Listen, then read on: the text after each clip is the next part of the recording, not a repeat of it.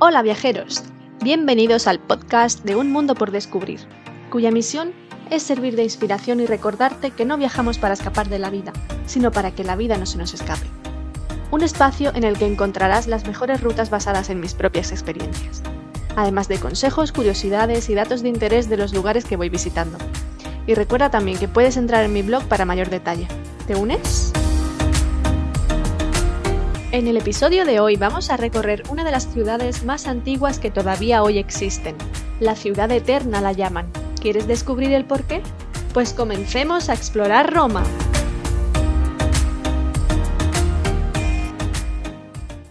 Este itinerario está pensado para una estancia de seis días en la ciudad, sin grandes descansos. Roma es una ciudad grande con muchísimos atractivos, por lo que si te interesa ver lo más destacado tendrás que apretar tu agenda o alargar la estancia según el tipo de viajero que seas. Ahora sí, nos adentramos de lleno en nuestro primer día de viaje. Salimos del aeropuerto de Barcelona y llegamos al de Fiumicino a las 3 de la tarde. Una vez allí tomamos el bus Terravisión por un coste de 10 euros por persona y trayecto.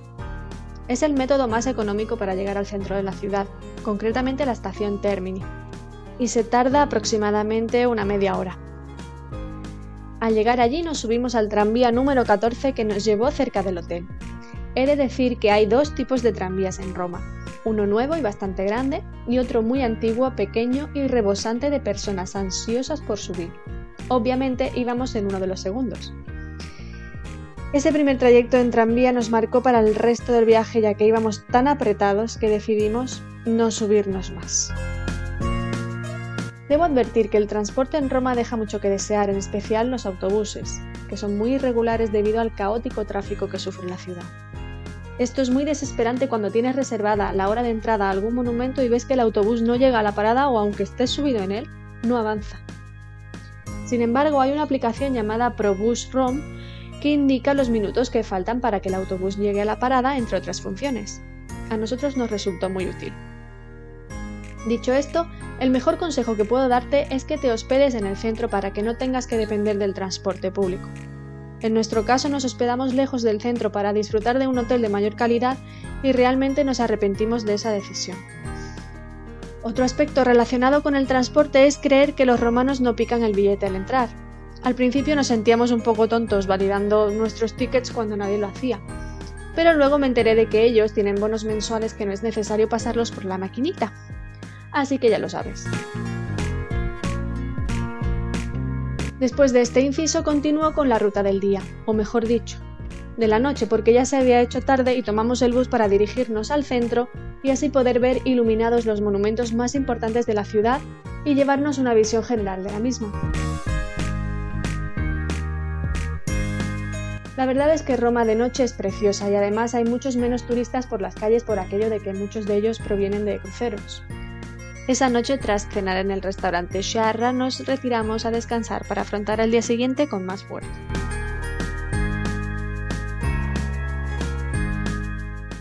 Día 2. A primera hora teníamos planeado visitar el Coliseo, así que nos dirigimos hacia allí e hicimos la visita junto con el Foro Romano y el Monte Palatino ya que se trata de una entrada conjunta.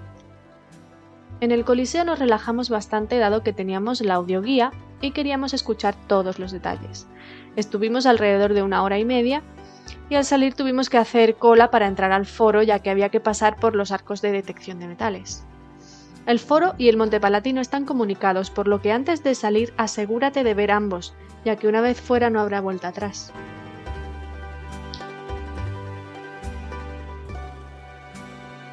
Al salir de la visita comimos en el restaurante Colosseo Locci, muy cerca de la Basílica de San Clemente, por lo que al salir nos acercamos a verla. Un dato interesante es que en Roma la entrada a todas las basílicas es gratuita. Después fuimos a ver el Domus Aurea y acto seguido la Basílica de San Pietro in Vincoli. Su interior alberga el Moisés de Miguel Ángel y las cadenas con las que San Pedro fue encarcelado en Jerusalén. Para mí, uno de los imprescindibles de Roma. Al salir de la basílica pasamos por la Plaza Venecia y subimos al imponente altar de la patria, monumento a Vittorio Emanuele II. Allí mismo hay un ascensor con el cual se puede subir hasta el último piso pagando 7 euros. Más tarde entramos en la Basílica de Santa María in Araceli. Es importante tener en cuenta los horarios de las basílicas, ya que algunas cierran a mediodía y te pueden fastidiar el plan. Justo al lado de la basílica se encuentran los museos capitolinos, que también son de obligada visita si permaneces seis días en Roma. En ellos se encuentran obras tan notorias como la loba de Rómulo y Remo, la estatua ecuestre de Marco Aurelio y la Venus Capitolina, entre otras muchas. Ambos edificios están comunicados mediante un pasillo subterráneo que atraviesa la plaza del Campidoglio. Nosotros lo recorrimos aproximadamente en una hora y media. Por último nos dirigimos hacia el Teatro Marcello, el cual encontramos cerrado, pero desde fuera puede verse perfectamente. Así que continuamos, hicimos una parada para cenar y de vuelta al hotel. Día 3. Hoy comenzamos el día en las catacumbas de San Calixto, las más extensas de Roma, con 20 kilómetros de excavaciones subterráneas, de las cuales solo se puede visitar un 0,05%.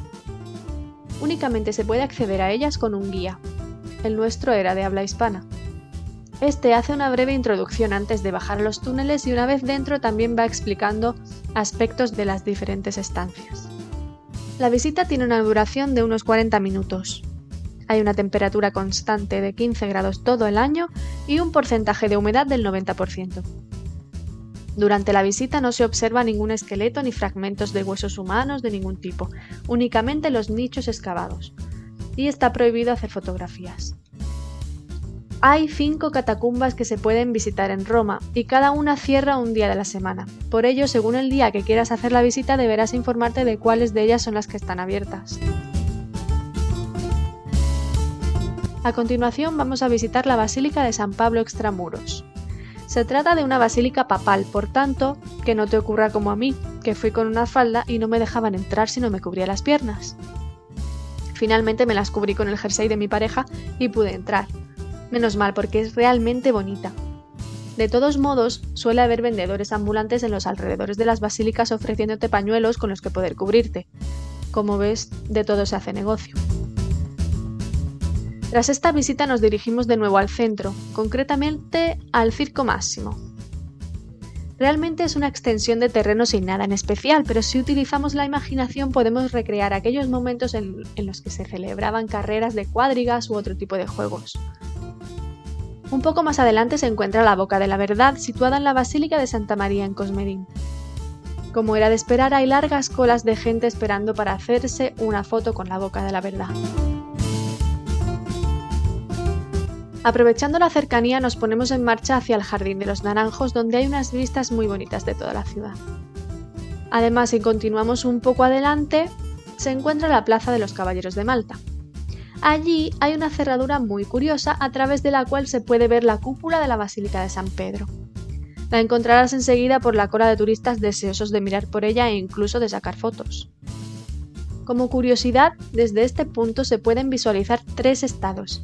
Italia, donde nos encontramos físicamente, la Orden de Malta, el interior del edificio al cual pertenece la puerta a través de la cual estamos mirando, y el Vaticano, donde se encuentra la Basílica de San Pedro.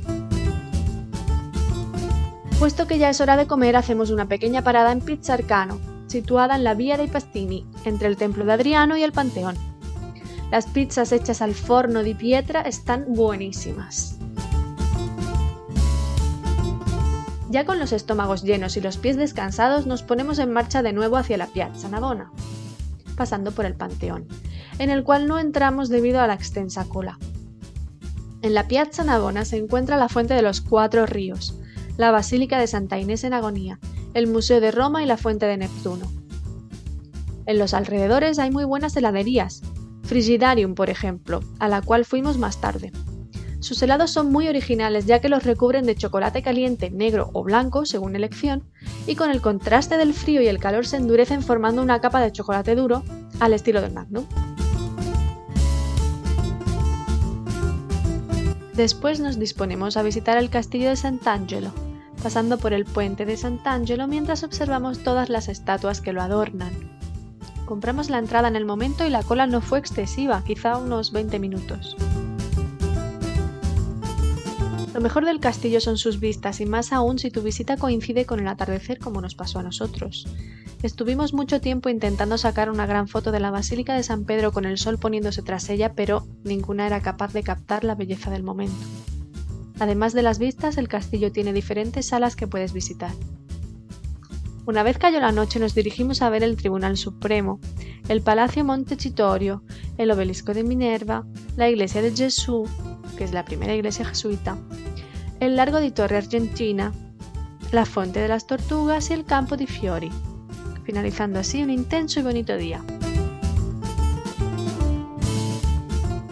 Día 4. Esta mañana nos levantamos enérgicos y decidimos ir caminando hasta el centro porque estamos hartos de autobuses. En primer lugar, visitamos la Basílica de San Giovanni Laterano, otra basílica papal, es decir, pertenece al Vaticano, por lo que hay que pasar un control de metales y un registro de bolsos y mochilas antes de entrar. Justo al lado se encuentra la Escala Santa, escalera que subió Jesús para ser juzgado el Viernes Santo.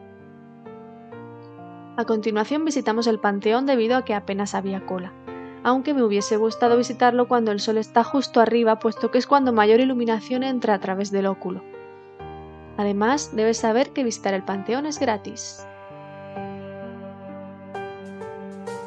Después quisimos volver al Palacio Montecitorio y la columna de Marco Aurelio, para verlo de día ya que nos quedaba de paso camino de la Fontana di Trevi, donde es toda una odisea hacerse una foto sin nadie alrededor. Lo cierto es que para mí fue el monumento más decepcionante de Roma debido a su masificación.